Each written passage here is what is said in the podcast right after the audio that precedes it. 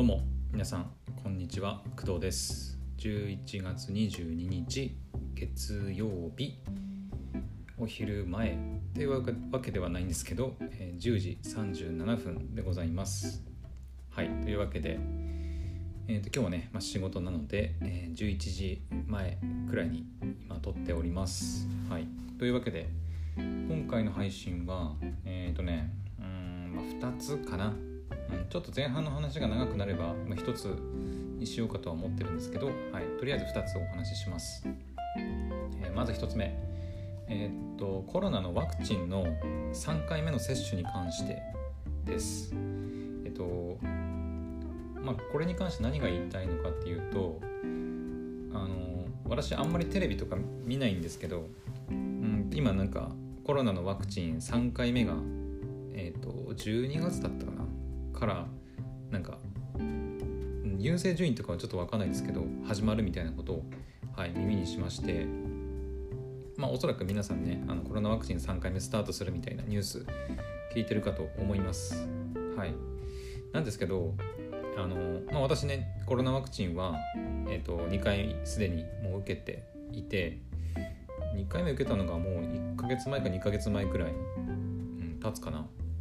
確か。回目が8月ぐらいだったんで、うん、2回目は9月10月くらいに受けてるからおそらくもう2ヶ月くらい経つかもしれません。はい。なんで、えっと、でしかも今コロナの、えっと、勢いというか感染者かなり減ってきてますよね。東京とかでも。はい。なのでなんかこのまま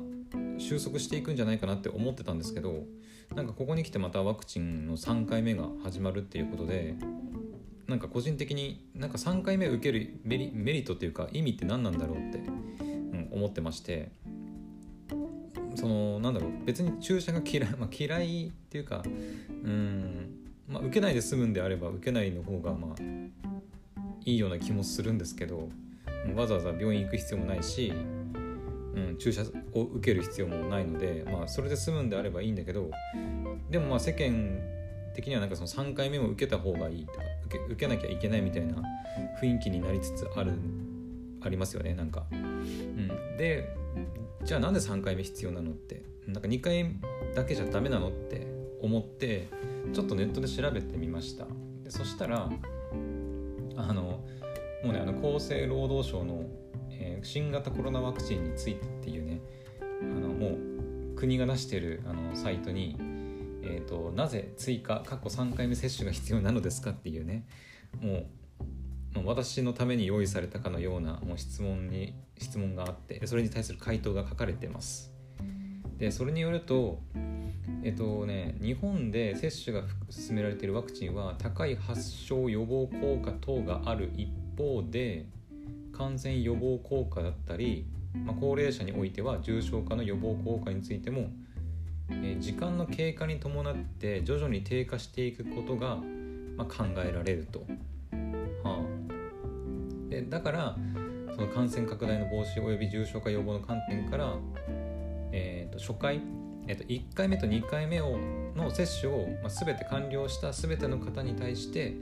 追加接種の機会を提供することが望ましいとされているからというふうに、えーと厚生労働省の方には書かれております。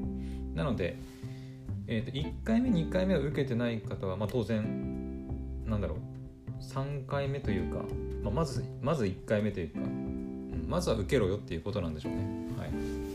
だから1回目2回目全て受けた方、まあ、全ての方を受けた全ての方に対しては3回目を受けた方がいいっていうことみたいですね。うん。まあ受けた方がなんだろうそのまあ、予防だったり重症化を防ぐことができるっていうのは、まあ、なんとなく感覚でわかるんですけどそのなんだろう、え防御結界をなんか、まあ、二重で貼ってたものを三重にするぐらいの、まあ、イメージなのでまあそれは三重にすれば二重よりは安全だろうっていう気はするんですけどうんなんか他にもいろいろ書いてありますね。私は一応ファイザー製の確かワクチンを受けてるのでちょっとファイザー製のとこ読みますと,、えーと、ファイザーファイザー社のワクチンを接種された人の情報を集めた米アメリカでの研究によるとまあ、12歳以上における感染予防効果は2回目の接種後1ヶ月以内では88%であったところ、まあ、5ヶ月から6ヶ月後にはま47%にまで、低下したという、まあ、データがデータ報告があるらしくて発症の予防効果についても半年間の追跡調査の結果2回目接種後7日以降2ヶ月未満で96.2%、まあ、受けた直後くらいは高いけど4ヶ月以降になると83.7%にまあ下がると、うん。まあ、時間が経つにつれてワクチンの効果もまあ薄れていくっていうことですよね。で入院予防効果や重症化予防効果は2回目接種から6ヶ月後まで維持されるとの報告がある一方60歳以上においては接種完了から半年以降での重症例の発生率に上昇傾向が見られたという報告もあると。まあ、60歳以上の方は、えーと、接種したすぐはまあ大丈夫だけど半年経過すると重症化する確率がまあまた上がるんじゃないかみたいなことですね。このようなデータを踏まえ厚生労働省の審議会で議論された結果感染拡大防止及び重症化予防の観点から、まあ、海外の状況だったりワクチン効果の持続期間の知見を踏まえて2回目の接種接種完了から2回目の接種完了から原則8ヶ月以上経過した方に追加接種を実施することとされました。あここ結構重要かもね。2回目の接種を受けてから原則だけどまあ原則だからね。基本的にはっていうことだね。基本的に、まあ、原則8ヶ月以上8ヶ月以上経過したら3回目の接種を受けることになるみたいです。ということは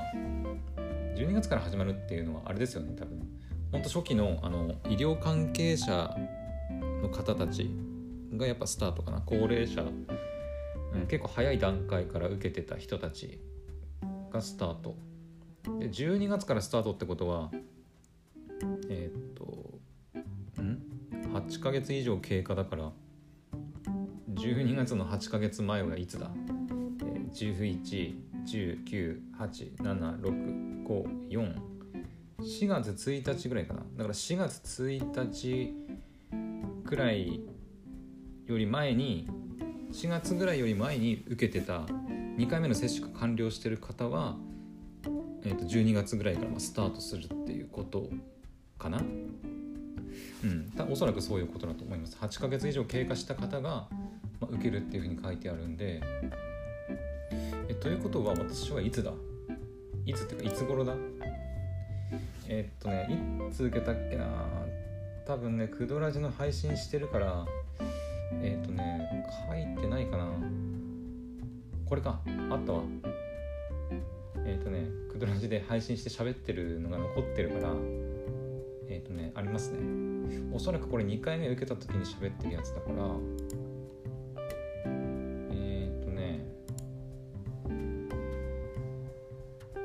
配信したやつだえっ、と9月13日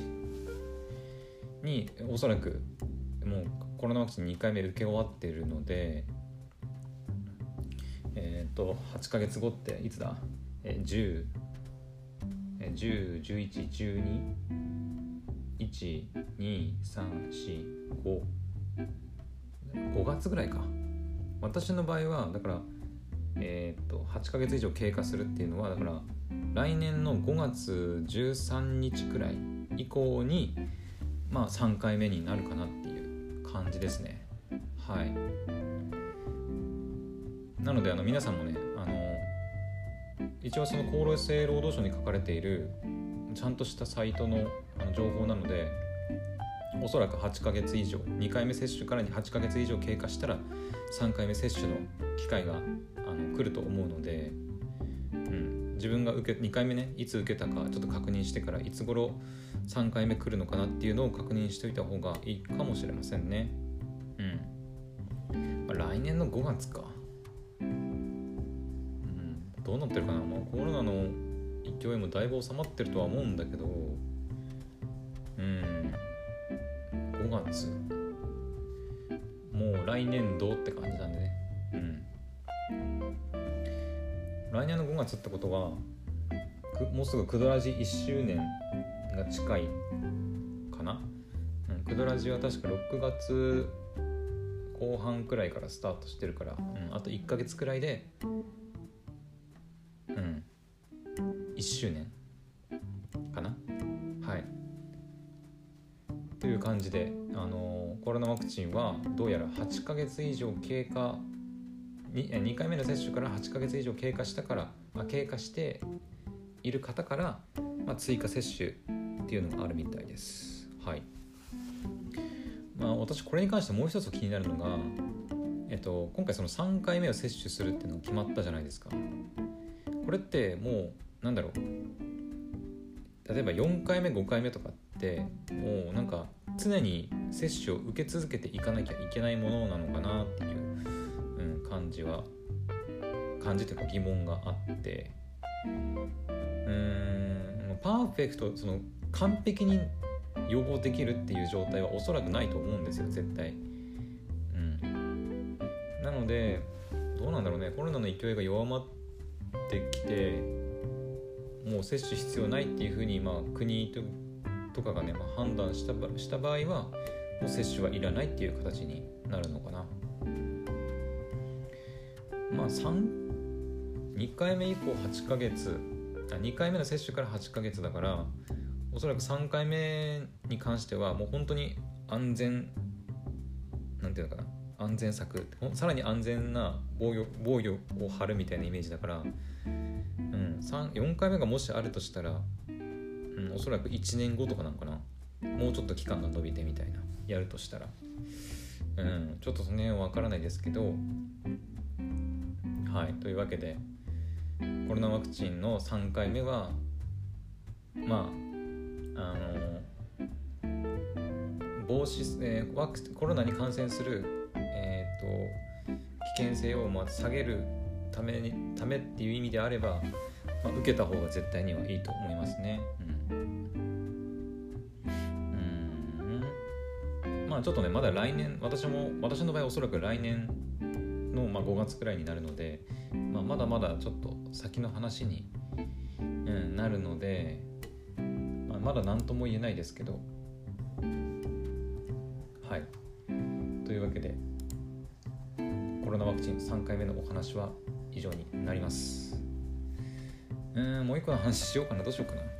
な。ちょっといいか。えっと私ねこの後まあお仕事があってあのちょっと急いで急いでってわけじゃない。わけでもないけど、はい、お昼ご飯をねちょっと早めに取らなきゃいけないので、はい、ちょっと今回はここまでにしたいと思います。はい、というわけで今日のお昼配信はここまでになります。また、えっ、ー、とお仕事終わりかな？の、はい、夕方の時の配信でお会いしましょう。それではバイバイ。